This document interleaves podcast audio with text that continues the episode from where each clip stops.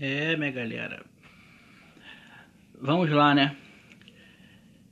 Essa semana foi uma semana muito turbulenta, tanto para o país como para o governo, né? Você que está ouvindo aí pode não me conhecer, mas com o tempo hei de me apresentar melhor. De início eu só tenho a dizer que meu nome é Luiz Felipe, sou um rapaz de 27 anos, sou ligado a, ao mundo da internet. Eu acompanho bastante coisa sobre política, sobre várias coisas, né? Eu sou uma pessoa muito engajada nessas coisas. Eu, eu vejo, leio bastante, leio livro, jornais, manchetes, tudo, tudo. Vejo vídeos, debates. Sou uma pessoa é, equilibrada, não sou uma pessoa fanática né, nesse aspecto. Eu procuro ser muito racional nesse aspecto. Mas vamos lá. A grande polêmica de ontem, sexta-feira, dia 22 de maio de 2020, a grande polêmica era o vídeo que o ministro, né, Celso de Mello, liberou, né, o vídeo da da reunião ministerial do presidente Jair Bolsonaro. Até então, o vídeo, pelo que eu entendi, foi mais do mesmo. Não teve muita. Não causou esse estardalhaço todo que a oposição esperava. Jornais, em pé, imprensa escrita ou falada, né? A oposição, os influenciadores, youtubers, nada disso não foi de grande, não foi de grande valor esse vídeo. Só fez é acrescentar mais a base dele, na verdade, né? E eu, a análise que eu faço sobre isso é a seguinte, que deram tiro no próprio pé.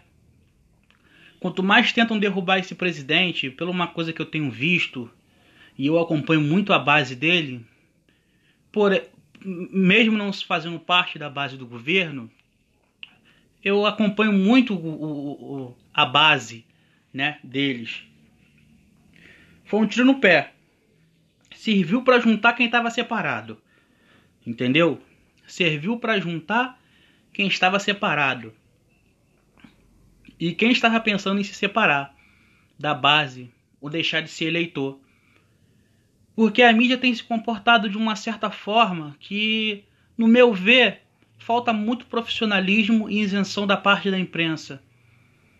Mas como já diria o historiador Marco Antônio Villa, uma pessoa que eu acompanho muito, estou citando por isso, ele disse que toda, toda uma vez na Jovem Pan, ele disse que toda, toda matéria jornalística tem viés político sim. Tem. Toda matéria jornalística, toda pesquisa sobre intenções de voto, a maneira como ela é colocada tem viés político sim. Tem que saber interpretar muito direitinho. Tem que saber interpretar. Até então, eu o vídeo só mostrou mais do mesmo. Mostrou um, um presidente que não nunca foi muito ligado ao decoro nunca teve muita postura como parlamentar e agora como presidente também o que se vê não é que ele tem uma postura de um estadista, isso a gente já sabe, não podia esperar do Bolsonaro. Ele é uma pessoa assim muito autêntica, né? Para agrado de para agrado de muito e tristeza de tantos, ele é assim, né? A oposição reagiu, vi alguns twitters da oposição, mas foi mais do mesmo.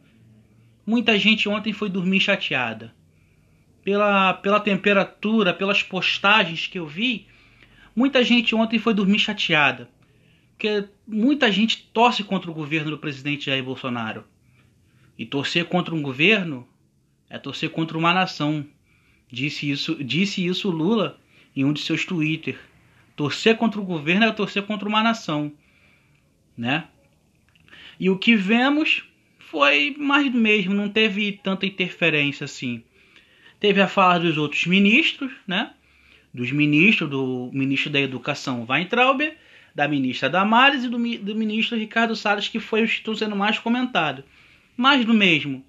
Ninguém viu ali nada que pudesse abalar o governo assim, dessa forma que as pessoas estavam, né, esperando. Abalar o governo dessa forma, não, não teve isso, não teve. Quem estava esperando isso foi dormir ontem chateado, né? E é isso. Eu acredito que pelas próximas semanas a imprensa ainda vai querer bater um pouco nessa tese ainda nessa tecla do do da reunião. Há, há de sair mais algumas matérias sobre isso hoje no Globo, com certeza vai sair, já saiu no caso, né? Então é isso. Sobre a reunião do Bolsonaro é isso. Sinceramente, eu como cidadão brasileiro vi aquilo e não senti senti assim a autenticidade nas pessoas, eles são aquilo ali, mas senti um pouco de despreparo. Tem que ter preparo para poder é, ocupar um cargo público de tão importância, tanto como presidente, tanto como ministro, né?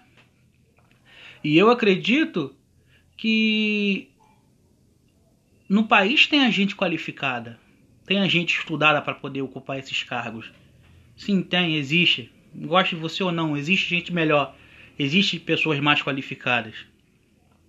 Mas a gente tem que entender que um governo não age só com, com um viés técnico.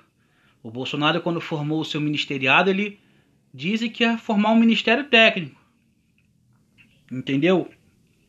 Mas um governo não é só formado por, por técnicos. Tem a parte ideológica. E ele também agora está enxergando muito mais pela parte ideológica do que pela parte técnica. Tem, tem em vista o, o ministro da, da Saúde, que até agora não foi anunciado nenhum nome. Correto? Então estamos nesse aguarde. Estamos aguardando o, o, novo nome do ministro, né? Quem, quem vai ser? Quem vai ser essa pessoa? Quem vai ser esse ser iluminado que vai comandar o famoso Ministério da Saúde? É complicado, meu povo. Muito complicado. Muito complicado mesmo.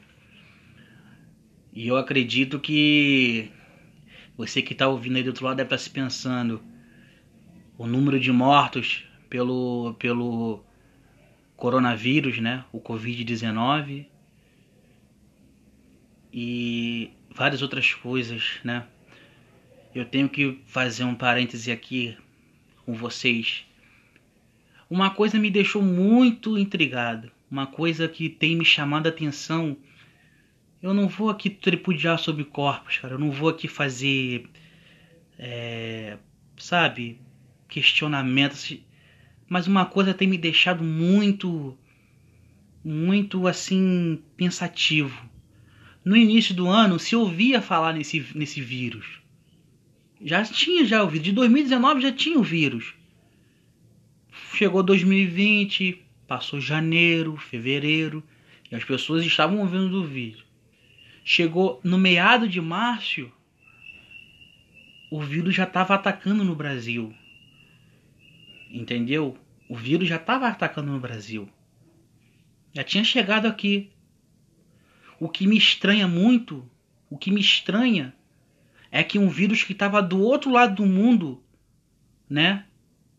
Há 15 dias atrás, né, contando no caso no mês de março, só se ouvia falar nesse vírus lá, lá fora, ou seja, fora do Brasil. Depois começou a vir os casos, se eu não me engano, no interior, correto? Começou, se não me engano, começou, o primeiro caso acho que foi registrado em Belo Horizonte, se eu não me engano, em Belo Horizonte. Aí depois começou, né, é, é, vindo, vindo, chegou em São Paulo, no Rio, em São Paulo em grande escala. E o número hoje é muito alarmante. Pense você aí que está escutando. Pense você aí que está que tá me ouvindo Será mesmo que esse vírus está nessa proporção toda? Pensa você. Pensa você que está me ouvindo. Faz esse questionamento. Um vírus que até pouco estava só lá fora, alguns meses atrás estava só lá fora. E ele chega aqui e esse número de mortos assim, sabe, alarmante. Chega a ser uma coisa que a gente fica, sabe, quase que louco de parar para poder pensar. Pensa você, meus amigos. Pensa você aí. O que, vocês acham?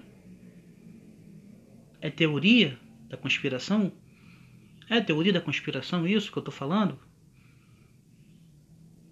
Eu tava vendo os vídeos na internet de pessoas que olham um pouco à frente, não olham só as questões normais, as pessoas que pensam naquilo que ninguém pensou ou que ninguém imaginou, ou detalhes que as pessoas deixaram passar.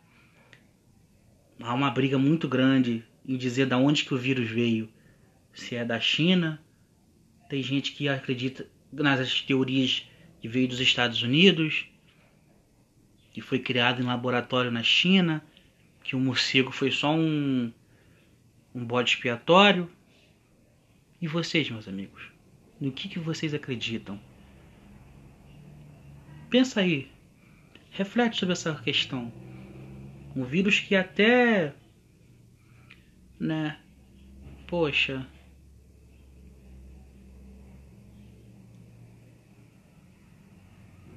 dois meses e poucos atrás, estava fora do Brasil. Depois ele chega no Brasil e hoje, se eu não me engano, temos aí no Brasil é quase já 20 mil mortos, se eu não me engano. Já passou desse número. E vai passar com certeza. Deus, Deus que guarde essas pessoas, mas vai passar. Eu tenho convicção de que vai passar esse número. É muito é muito estranho esse vírus. De uma certa forma, você não pode ignorar tivemos aqui o carnaval, tivemos as festas e ninguém se esquentou com vírus. Entendeu? Nos estados, os governadores estão mandando prender as pessoas que saem. Nos municípios, acontecendo a mesma coisa. Há quem diga que os governadores estão sendo autoritários e há quem diga que os governadores estão sendo corretos para poder prevenir né, a, a, a o contágio do Covid-19. Mas esse vírus, gente, tem uma coisa nele que não, não entra na minha cabeça. Entende? Há dois meses e meio atrás, Nem se ouvia falar desse vírus aqui. Não se ouvia falar dele aqui. Não se ouvia. Quem falar que esse vírus, assim, em questão de ter gente contagiada, não ouvia. É muito estranho. Muito estranho. O Brasil é tão estranho que no meio de uma pandemia, no meio de uma crise sanitária, a imprensa insiste na crise política. Eles insistem em ficar batendo de frente com o presidente. As nossas forças agora deveriam estar viradas. Virada para onde? O combate do coronavírus. Mas a imprensa não quer isso. A imprensa quer tirar o presidente. Sim, a imprensa quer tirar o presidente. Mas por que, Felipe, que a imprensa quer tirar o presidente? Porque o presidente não vai com a cara deles. E eles não vão com a cara do presidente. Há muitas pessoas que dizem que eles não gostam do presidente porque o presidente cortou a verba deles para quase 20 cortou a verba deles de quase 20 bilhões em números arredondados. Me corrija se eu estiver errado. Mas é aquilo, né, cara? Enquanto a imprensa tenta brigar com o presidente, né? O povo tá morrendo nos hospitais. Sim, o povo tá morrendo nos hospitais. nas ruas, em casa de fome. Eu sei que eu mudei um pouco a temática do assunto, mas vocês vão me entender. Há muito tempo no Brasil as coisas não são levadas a sério. Não agora só nesse governo. Entende? O, o povo há muito tempo vem se ferrando na mão dos políticos. Há muito tempo. E a imprensa caga e anda para isso. Caga e anda. Eles só querem saber de difamar e de ganhar dinheiro, verbas. Enquanto o povo está se ferrando, está morrendo, não tem escola, não tem saúde, não tem segurança, educação, nada disso tem. O povo brasileiro é um povo sofrido, é um povo esculachado. Sim, esculachado, essa, essa é a palavra, esculachado. É um povo que não é respeitado. Não é. Não respeitam os direitos humanos aqui dentro. Tem pessoas que catam comida no lixo. Tem pessoas que passam fome. Que morre sem ter tido nenhuma oportunidade de perspectiva de vida, de nada. Você que está me ouvindo sabe, você é brasileiro, provavelmente de classe baixa, igual a mim. Você sente na pele, no transporte público, nos juros sobre o alimento, na saúde quando você vai levar sua filha no posto ou sua mãe no médico. Você sente o tipo de tratamento que você passa, a começar pelas atendentes, que elas já te olham de cima embaixo como se você fosse um lixo. O povo brasileiro é um povo muito sofrido, muito carente de governantes, né? Você vota no vereador, você vota no prefeito, no deputado, no senador e nunca mais você vê a cara dele. E quando ele chega no poder, ele vota coisas contra você. Sim, ele vota coisas contra você. Vota. E vai continuar votando. Entendeu?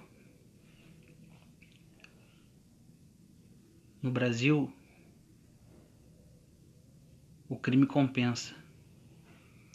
O Brasil é um país que, no meu ver, é um país marginal, que vive à margem da lei. Ele não respeita o seu direito de ter educação. Ele não respeita o seu direito de não ser assediada em um transporte público, em lugares públicos. Eu vou falar isso aqui, mas não é para poder me sentir melhor do que ninguém, porque eu não sou. Eu tenho meus erros, eu tenho meus defeitos, como qualquer ser humano, como qualquer cidadão brasileiro. Eu me lembro que quando eu trabalhava em Niterói, eu era repositor de hortifruti. Sim, trabalhei numa empresa, num hortifruti em Niterói, por quatro anos e cinco meses. Eu pegava um ônibus de cinco horas que lotava. Eu tinha que estar lá às sete. Eu moro em São Gonçalo.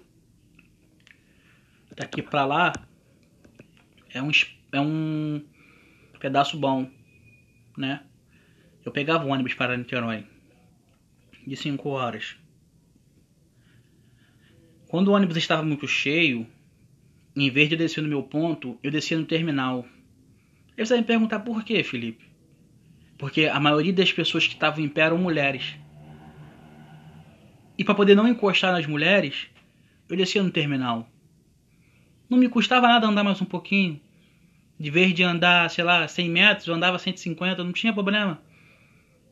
Mas respeitar as mulheres como cidadãos, reconhecer o respeito delas, reconhecer, reconhecer o espaço delas na sociedade brasileira, é uma coisa necessária. Goste você ou não. Entendeu? Eu descia no, no terminal justamente para poder não faltar com respeito com nenhuma delas.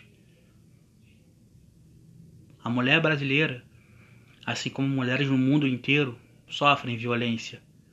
sofrem abuso, sofre agressão física dos seus maridos, namorados, esposos ou até mesmo amantes, se não vem ao caso. Mas é aquilo, cara. Hoje você luta pelo direito de uma mulher que você não conhece. E amanhã outra pessoa vai estar lutando pelo direito da sua filha, da sua neta, da sua bisneta, mesmo que você não veja. As mulheres têm lugar na sociedade. Elas têm que ser respeitadas pelos seus esposos amadas e, acima de tudo, reconhecida, reconhecidas como cidadãs de direitos desse país e de qualquer lugar do mundo. Entendeu? É isso. Esse é meu ponto sobre essa questão. E voltando a falar da política, né? Vocês veem que eu tenho uma. Eu ando em todos os campos. Eu falo de política, eu falo de questões sociais, eu falo de questões. Né? Eu falo todas as questões, na verdade. Eu falo de todas as questões. Não tenho problema de tocar nesses assuntos. Mas voltando a falar da política, o, que que acontece? O povo não se sente representado. O povo não se sente representado. A pessoa vota no vereador e nunca mais vê aquela pessoa. Enquanto na esquina da sua casa tem um buraco enorme, não tem lixeira nas praças, as praças de esporte estão abandonadas. Não tem, a pessoa não se sente representada. Você vai no posto, você não consegue pegar remédios, você não consegue fazer nenhum curativo no seu, no seu avô que está doente. Será que a gente não deveria começar a repensar um modelo de governo? Será que a gente não deveria começar a pensar em mudar a lei, você vota numa pessoa e nunca mais vê ela. Nunca mais. No vereador, no prefeito, no deputado, federal ou estadual. Entendeu? Você não vê mais a pessoa. Você não se sente representado. Você não sabe nem quem foi a pessoa que você votou. Pensa aí em quem que você votou. Você não sabe, você não lembra. Você não sabe. Eu sei que você não sabe em quem você votou. Eu sei que você não sabe. Você não lembra nem o número do candidato que você votou. Porque você nunca mais vê ele. As promessas que ele fez, você nem lembra. Nós não lembramos. Então, para o Brasil mudar, eu acredito que tem que começar na base, no povo. Sim, Felipe, no povo. Tem que começar no povo para o Brasil mudar. Civismo pelo lugar onde mora, cobrar as pessoas que são autoridades do local, correto? As autoridades que tem no seu município, no seu bairro, entendeu? No seu estado, no seu país. Entendeu?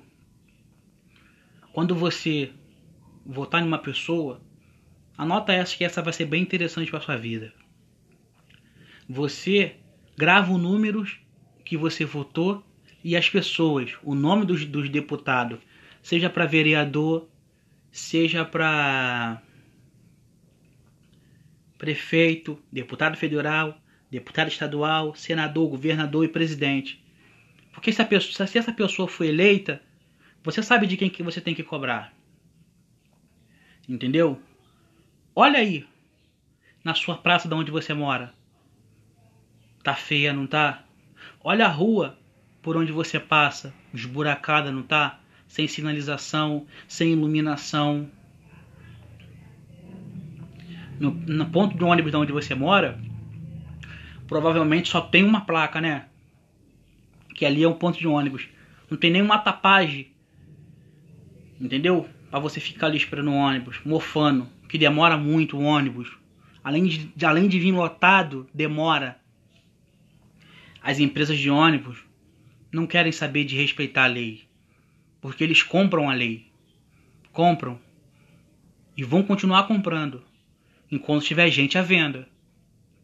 Então, um conselho de um amigo aqui.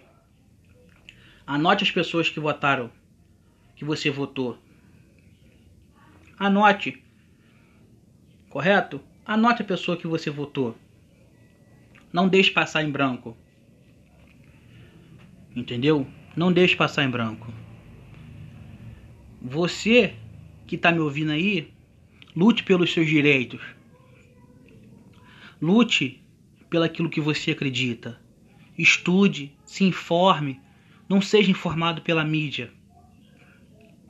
Busque informações relevantes, informações concretas. Não fica com disse-me-disse. Vai na fonte. Vê lá no portal de transparência quanto que o seu deputado está gastando, quanto que o seu governador está gastando, o que, que ele está fazendo de projeto. Comece a lutar pelo seu bairro. Depois transfere isso. Depois transfere isso para o seu município. E depois transfere isso para o seu estado. E assim vem vindo em grande escala. Incentive pessoas a ler jornais que sejam sérios, que você sabe que tem pessoas sérias que trabalham lá dentro. Comece a ler livros que tenham relevância para poder entender um pouco do que acontece no mundo. Entende?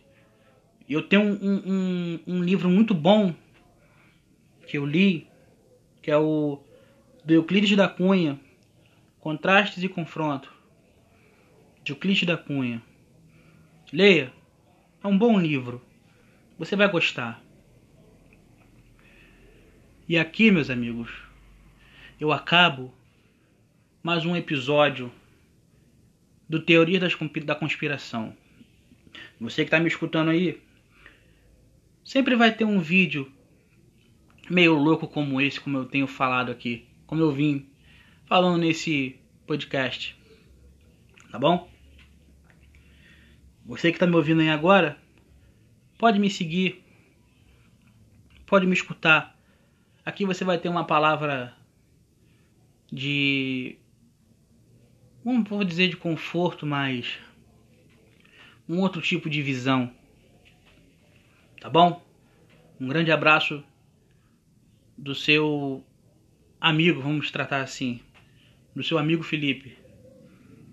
Tá ok? Obrigado. Até a próxima. Olá, amigos. Estamos começando aqui mais um podcast do Teorias da Conspiração. O assunto agora que eu vou abordar vai ser racismo. Sim, racismo. Você, um parente seu, sua esposa ou esposo, amigo, parente, colega de trabalho já foi vítima de racismo? Já. Eu já fui vítima de racismo. Certa feita eu trabalhava, na verdade eu fazia estágio na Emater Rio. Aí o que acontece? Eu um dia fazendo uns serviços externos, né?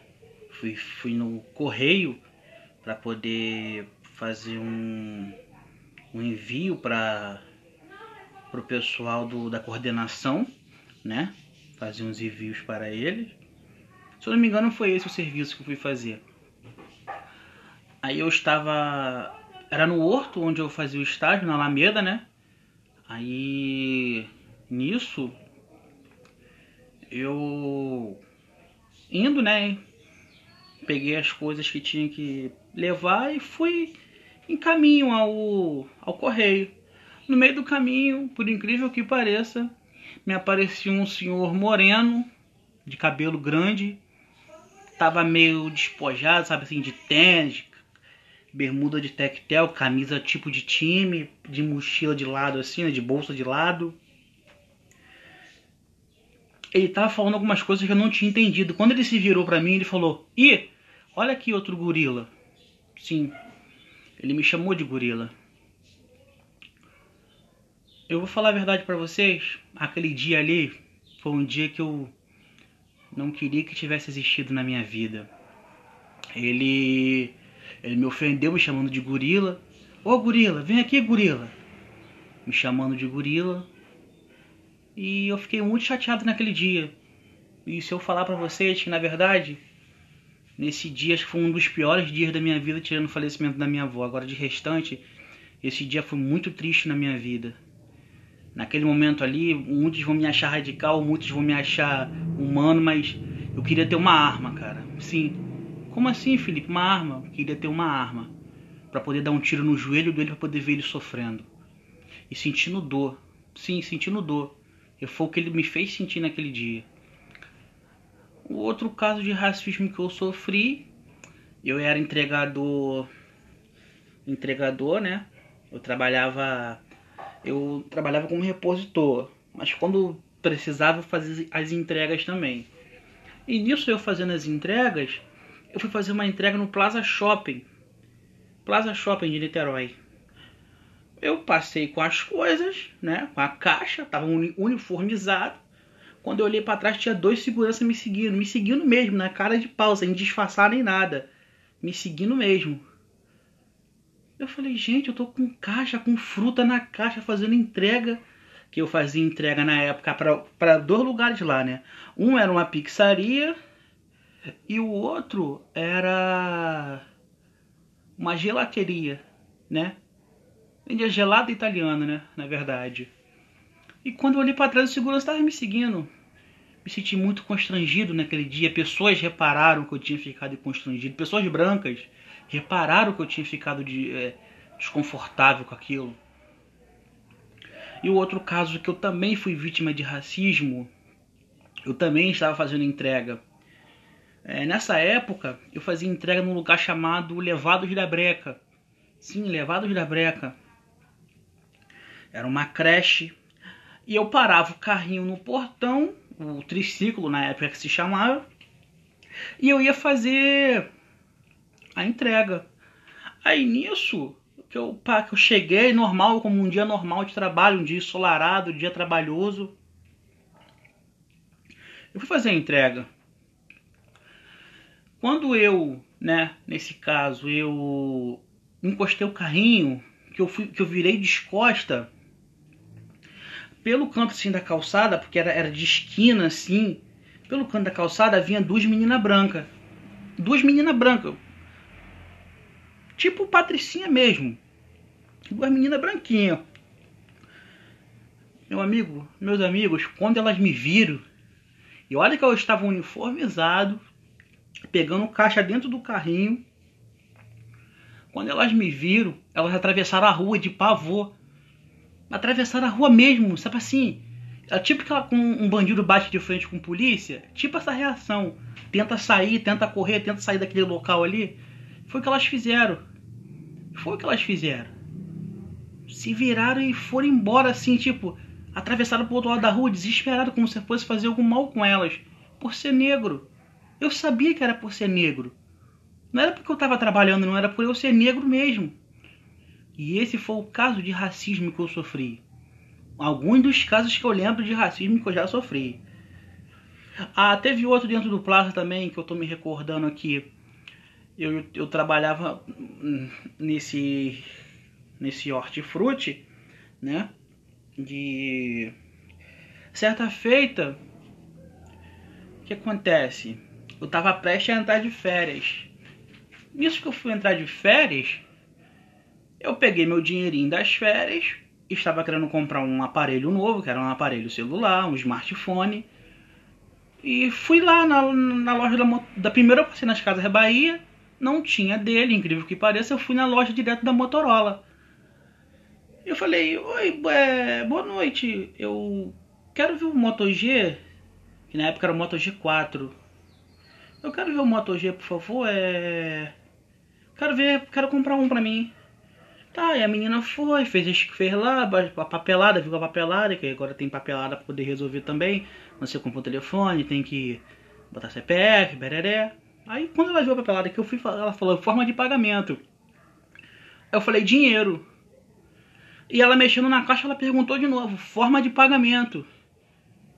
Ela falou crédito. Eu falei dinheiro. Quando ela perguntou pela terceira vez forma de pagamento, Aí, meu filho, como eu tava com um de dinheiro no bolso, eu puxei. Nisso que eu puxei, ela regalou dois olhões assim para mim, sabe? Quando a pessoa fica surpresa quando vê muito dinheiro na frente dela. Foi o que eu fiz. Eu puxei um paco de dinheiro, saquei, na época foi 1.500 que eu dei. Que era lançamento.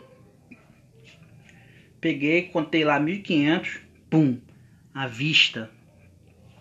Peguei o documento do telefone e vim embora. Puto da vida. Feliz e puto da vida ao mesmo tempo.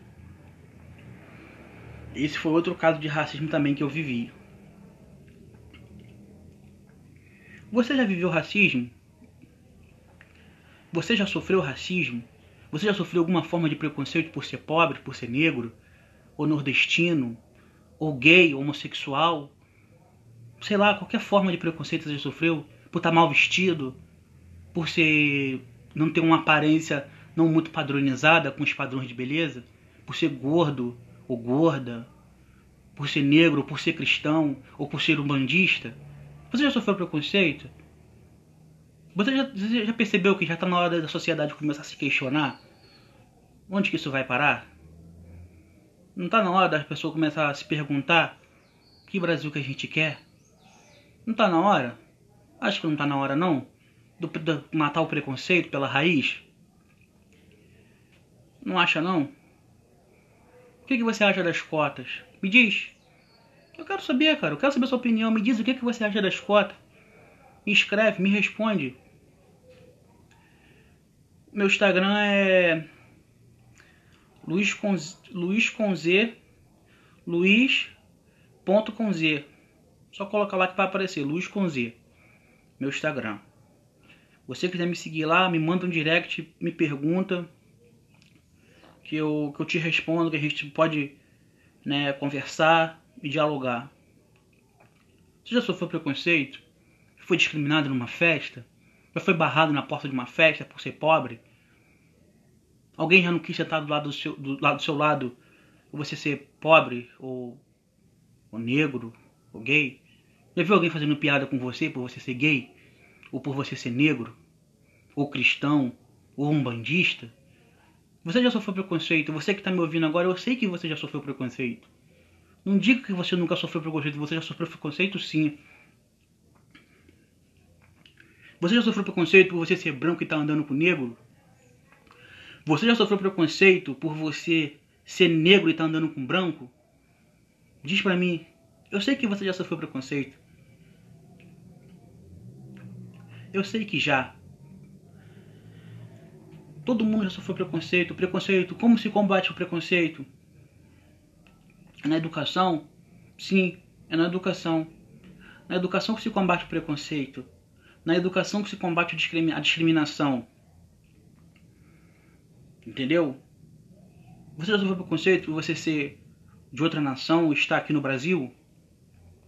Ou por você ter ido para outro país sendo brasileiro? Fala pra mim. Você já sofreu preconceito?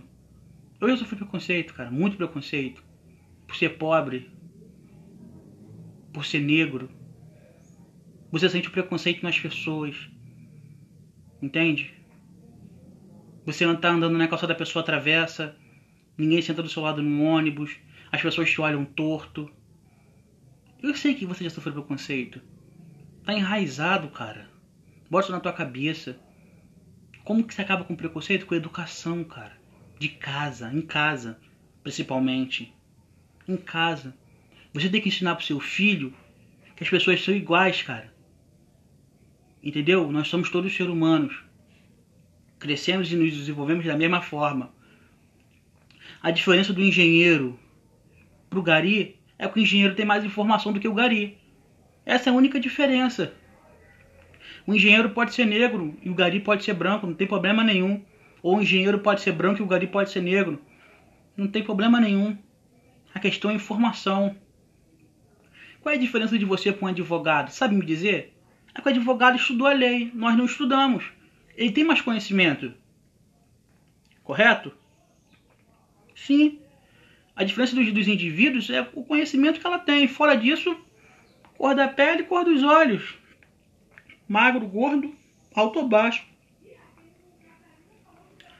Cabeludo ou careca. Eu já tive amigos meus, nordestinos, muitos trabalhadores, muito, muitos trabalhadores mesmo, que já sofreram preconceito por serem nordestinos. Mas como assim, Felipe? Já conheço amigo meu. Eu trabalhava no antigo serviço e uma mulher que ela era nordestina, ela era morena.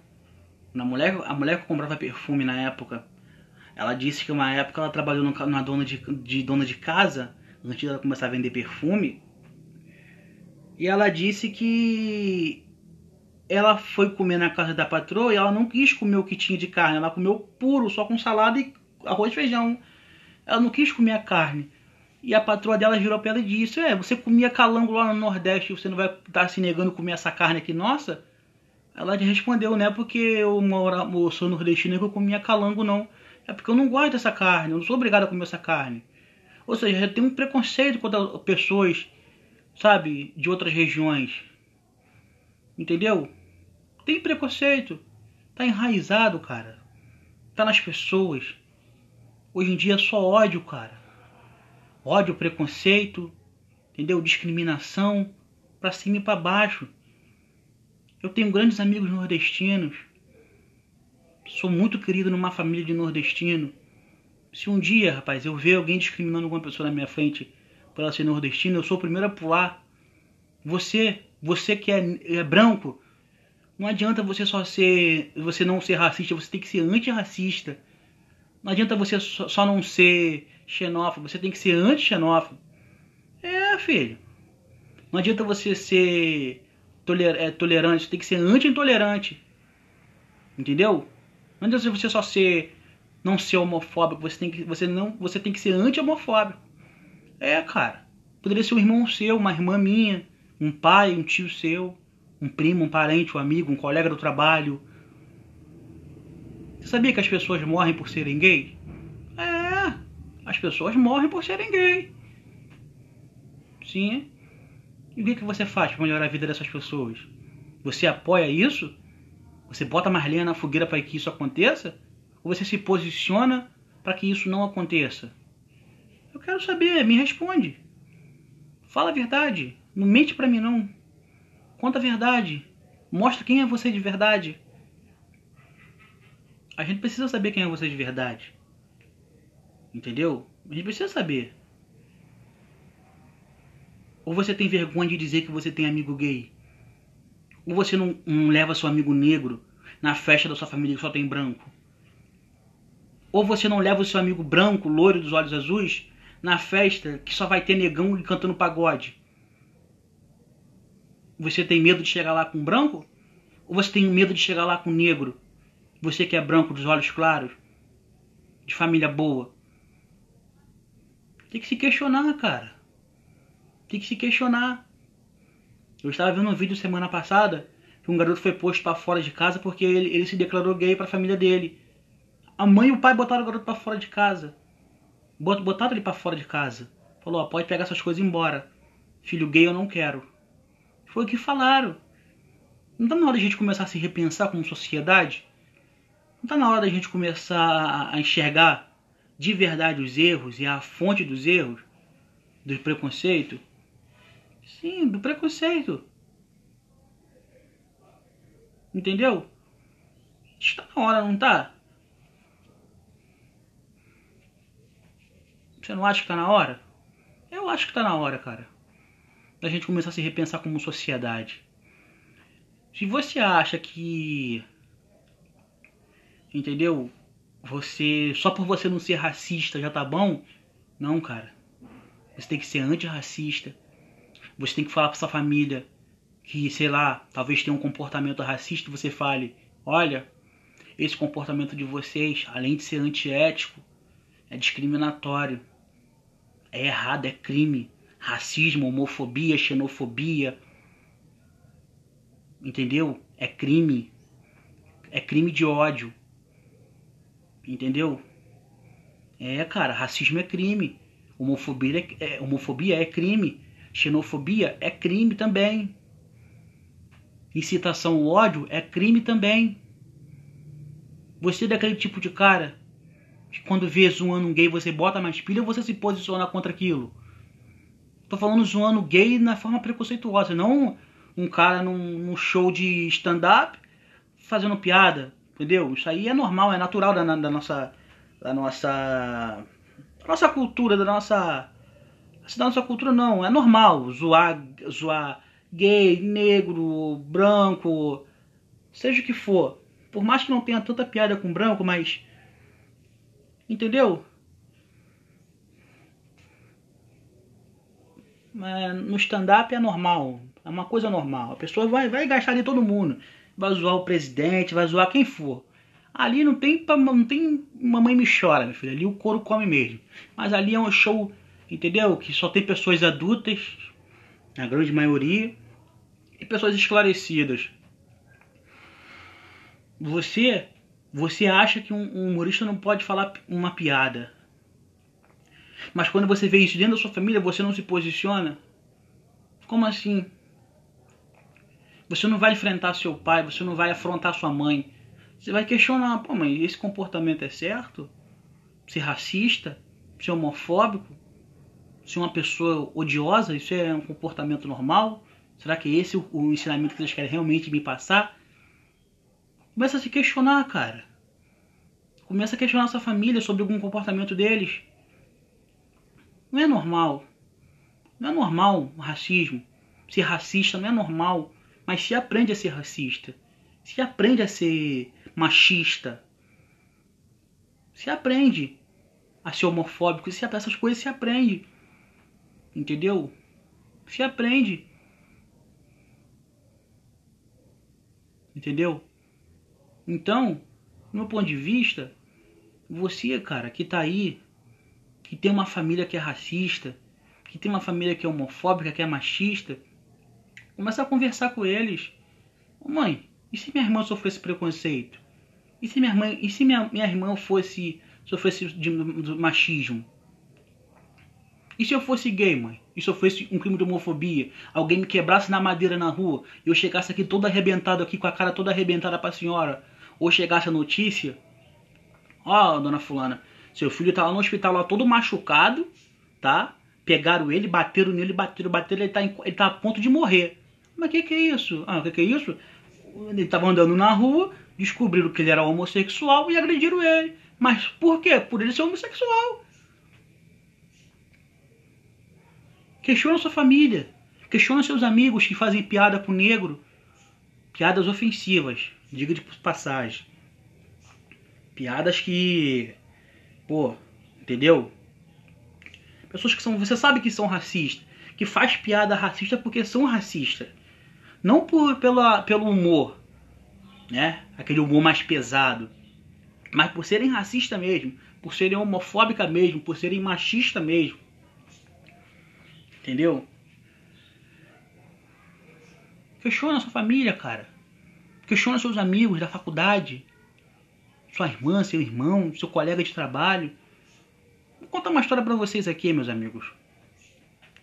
Uma época, uma época não, errei a palavra, um dia, eu estava indo trabalhar, eu passei pelo terminal de ônibus, né, normal, como qualquer outro dia, normal, nada de anormal nesse dia. Tinha um, um senhor que ficava vendendo café na porta do, na porta do terminal, entendeu? Na porta do terminal. Quando eu fui para. Eu, eu sempre parava lá para poder tomar um golinho de café, né? Porque ele vendia um, um copinho de café a um real, aquele, aquele cafezinho a um real. E como eu descia muito cedo e não tinha dado o horário ainda, eu sempre ficava ali com a galera que ficava ali tomando um cafezinho, trocando uma ideia, papiando um pouco para poder ir trabalhar. Aí nesse dia, tava eu, o rapaz do o coroa do café, mais três pessoas tomando café. Aí nisso, de perto da calçada parou um casal que aparentemente hum, me, assim, parecia ser um casal de homossexual. E ó, vestido, sabe, vestido com roupas normais, roupas assim que não são roupas muito chamativas que você olha, você vai falar, poxa, o cara é gay. Porque a gente sabe que o gay tem uma identidade. Ele se veste de uma maneira. Entendeu? Sabe, uma maneira mais ousada, vamos dizer assim, para não ser preconceituoso também. A gente está falando de preconceito, a gente não pode ser preconceituoso, porque o gay ele tem um estilo mais mais pô, mais espojado, o gay se veste com as roupas mais, né, chamativa, mais acesa, uma roupa mais, sabe, aquela coisa assim mais fantasiosa, vamos falar assim, mais chamativa, né? Aí o dois do, do, das pessoas que estavam lá tomando café naquele dia falou, ia lá, ia lá, ia lá, ia lá. Os, os gays se pegando, não, os gays se pegando, não estavam nem se beijando, estavam só um olhando pro outro, assim com a mão no ombro um do outro, conversando normal. Aí eu falei, pô, cara, vocês estão incomodados com o quê? É, vocês estão incomodados com o quê, cara? Eles estão ali, eles pediram alguma coisa para você? Eles vão, eles, eles batem na sua porta para pedir alguma coisa? Eles te ofenderam de alguma maneira? Eles faltaram com respeito com você, com sua família, com seus parentes? Ele causou algum mal para sua vida? Deixa as pessoas ser felizes, cara. Deixa as pessoas ser felizes. Você não é obrigado a gostar, mas você tem, que, você tem o dever de respeitar essas pessoas. Foi o que eu falei. Deixa as pessoas ser felizes, cara. Você quer obrigar todo mundo a ser igual a você? Você é quem? Você é Deus? Você é dono da verdade? Você não manda nem na sua família, cara. Não manda nem no seu filho que te responde. Falei mesmo, pô. Enquanto ele não estiver me, me, faltando com respeito, entendeu? Enquanto ele não, ofender a minha pessoa, pra mim não tá me dizendo nada, cara. Entendeu? Deixa, deixa, deixa a vida da pessoa, das pessoas, cara. O que que, que, que te, o que que, o que que te importa? O que que isso vai mudar na sua vida? Querer criticar eles ou eles ali tá ali se fazendo um carinho um no outro como se fosse um casal? Não, um cara, é um cara, na verdade é um casal, né? Como se fosse um casal. É um casal. E aí? Isso vai, isso vai mexer na sua vida em quê? Em nada. Em nada. Não vai te fazer nem menos feliz nem mais feliz. Mas agora, se você respeitar aquelas pessoas ali, você vai estar tá fazendo eles felizes. Eles felizes. Porque eles sabem que você está respeitando eles. Não me incomoda nada a vida deles.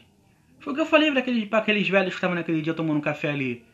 Amigo, enquanto, enquanto ele não me desrespeitar como um cidadão, como pessoa, não me ofender, para mim, meu filho, ele não tá me dizendo nada, não tá fazendo nada contra mim. Tá vivendo a vida dele. Ele vive às custas dele, ele que paga as contas dele, ele que compra as roupas dele, ele não me pede nada. Então eu, eu, ele não me deve satisfação nenhuma. Como não deve para vocês que estão aqui também tomando um café, olhando e criticando. Entendeu? Qual que é o problema? Qual que é a questão? Você não tem que se meter na vida de ninguém. Você tem que apenas respeitar, cara. O brasileiro tem que aprender uma coisa. Parar de ficar olhando pro quintal do vizinho, olhar para dentro do nosso próprio quintal. Você está você tá apontando que no quintal do vizinho a grama tá alta, mas no seu, no seu quintal tá dando até rato e você não tá vendo. Sabia disso? Você não sabia. Mas eu tô te falando. Então, por favor, cara. Por favor. Não, não, não fica entrando nessa não, cara. Não fica entrando nessa não. Respeita as pessoas. Respeita as pessoas. Seja gentil, poxa. Seja caridoso. Seja respeitador com as mulheres, com os negros, com as pessoas no modo geral, com o ser humano. Seja carinhoso, cara. Seja uma pessoa caridosa. Se ponha no lugar da, da outra pessoa. Entendeu? Pô, se você vê uma mulher grávida no ônibus, cara, dá um lugar para ela. Se você vê uma senhora na, na, na, fila, deixa ela passar na sua frente. Se você vê, se você vê, entendeu, uma pessoa sofrendo preconceito, pula na frente, cara, e, e Deus sabe o que, é que vai acontecer. Entendeu? Se você viu uma mulher sofrendo assédio, pula na frente, cara. Podia ser sua filha, podia ser sua mãe, sua irmã, e uma pessoa tá lá passando a mão nela. Entendeu? Se você viu uma criança sofrendo assédio, pula na frente, cara. Pula na frente, chama a polícia, chama a imprensa, chama tudo. Bota a boca no trombone mesmo. Você viu uma situação de racismo numa loja, liga pra imprensa, liga pra polícia, por, sei lá, direitos humanos. Vamos ter mais empatia, cara. Vamos se colocar mais no lugar das pessoas. Vamos deixar de ser pessoas que cheias de ódio, cheias de maldade, cheias de, sabe? De, de, sabe, sei lá, cara, preconceito. Entendeu? Pô, viu um idoso, ajuda a atravessar, pô. Entendeu? Viu uma senhora com bolsas, dependendo da proximidade que você tiver com aquela pessoa, oferece ajuda. Entendeu? Dá um lugar pra uma mulher no ônibus, pô. Seja gentil, seja cavalheiro, cara. Seja uma pessoa educada. Chegou nos, nos, nos, nos estabelecimentos, dê boa noite, bom dia, boa tarde, tudo bem, como é que vai? Pois não, por favor. Seja gentil, cara, com as pessoas. Não, custa, não te custa nada. Entendeu? Não te custa nada ser gentil, cara. Não te custa nada. Não vai te doer, não vai, só vai te fazer você uma pessoa melhor. Entendeu? Vai te diferenciar no meio de tantos que são iguais. Pô, as pessoas chegam, não dão um bom dia, não dão uma boa tarde. Entendeu? Sem educação. Não sabe chegar, não sabe sair, não sabe se portar. Entendeu? Seja gentil com as crianças, pô. Com as idosas, com os idosos. Entendeu? O idoso ali podia ser seu pai, cara. É, podia ser seu avô. Podia ser sua avó, sua mãe, já idosa já, cara. Pensa no seu avô que tá em casa. Na sua mãe. Tá entendendo? É isso, cara. É ser pessoas que, sabe, de mente aberta. Pessoas que só não pensam só naquilo ali, verdades absolutas, sabe? Abre a mente, cara. Abre o coração. Se repensa, pô. Sai desse mundo fechado que você vive. Entendeu? Pô, cara. Passou por uma mulher, pô, você vai, você, você vê uma pessoa bonita na rua, entendeu? Você vê uma pessoa bonita na rua, você não vai fechar os olhos. Pô, mas não, não, não a pessoa, pô. Entendeu? Passou, vai passar por você, você vai ver a pessoa, não tem como você não ver, ai, vou fechar os olhos para não ver. Não existe isso. Seria hipocrisia da parte das pessoas falar isso. Mas não mexe com a mulher, cara. Podia ser sua mãe, cara. Podia ser sua avó. Sei lá, né? Não sei. Tô falando vó assim, mas, entendeu? Ser sua irmã, cara. Então, sua irmã tá passando o carro, tá falando, ô, ô, que isso, hein? E tal, e bereré mexendo com a mulher, pô. Pô, você vai ver uma mulher muito bonita na rua, você não vai fechar os olhos, você não é maluco, cara. Todo homem, todo, todo mundo, até as mulheres admiram as outras mulheres bonitas, até os homens admiram outros homens pinto, pintosos, né? Pessoas de boa aparência. Entendeu? Não mexe, cara. Viu mulher na rua? Não mexe. Seja uma pessoa gentil, cara. Para com isso. Entendeu? Evolua. Tá na hora de evoluir, cara. Como ser humano, como cidadão. Entendeu? Ser uma pessoa honesta. Entendeu? É isso. Procure ser uma pessoa melhor na sua vida, pô. Procure evoluir, ser mais educado, mais gentil, mais cavaleiro com as mulheres, mais respeitoso com os idosos. Entendeu? Paciência com os idosos. Você trabalha no estabelecimento, tenha paciência com os idosos. Te pediu ajuda, vá lá, oferece com todo carinho. Senhor, senhora dependente, do, do, entendeu? E é isso, cara. Entendeu? Seja uma pessoa, seja uma pessoa educada, cara. Seja do bem. Sai desse mundo das trevas que você vive. Sai desse mundo macabro que você vive. Entendeu? Sai desse mundo, cara. Sai, sai dessa, dessa, desse, de, desse cerco que você vive. Entendeu? E é isso, cara. E é esse meu recado. Esse é a minha, é a minha, a minha palavra de hoje, entendeu? Seja, busque ser uma pessoa melhor.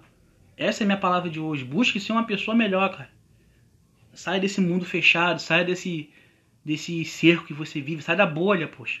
Entendeu? Comece a olhar as coisas de fora com outra perspectiva. Você, é você é uma pessoa inteligente, entendeu? Você é uma pessoa que sabe ler, escrever, sabe raciocinar, sabe interpretar as coisas. Então, busque, busque ser uma pessoa melhor, busque ser uma pessoa, entendeu? De visão ampla, de visão aberta. Sai desse mundo de preconceito, cara. Sai desse mundo de, sabe, de verdades absolutas. Abre sua mente, abre seu coração. Olha as coisas com outra perspectiva. Entendeu? Esse é meu recado que eu tenho para você que tá ouvindo. É simplesmente isso, meu. Minha amiga, meu amigo, seja quem você for. Abra sua mente, cara. Valeu? Muito obrigado e até a próxima.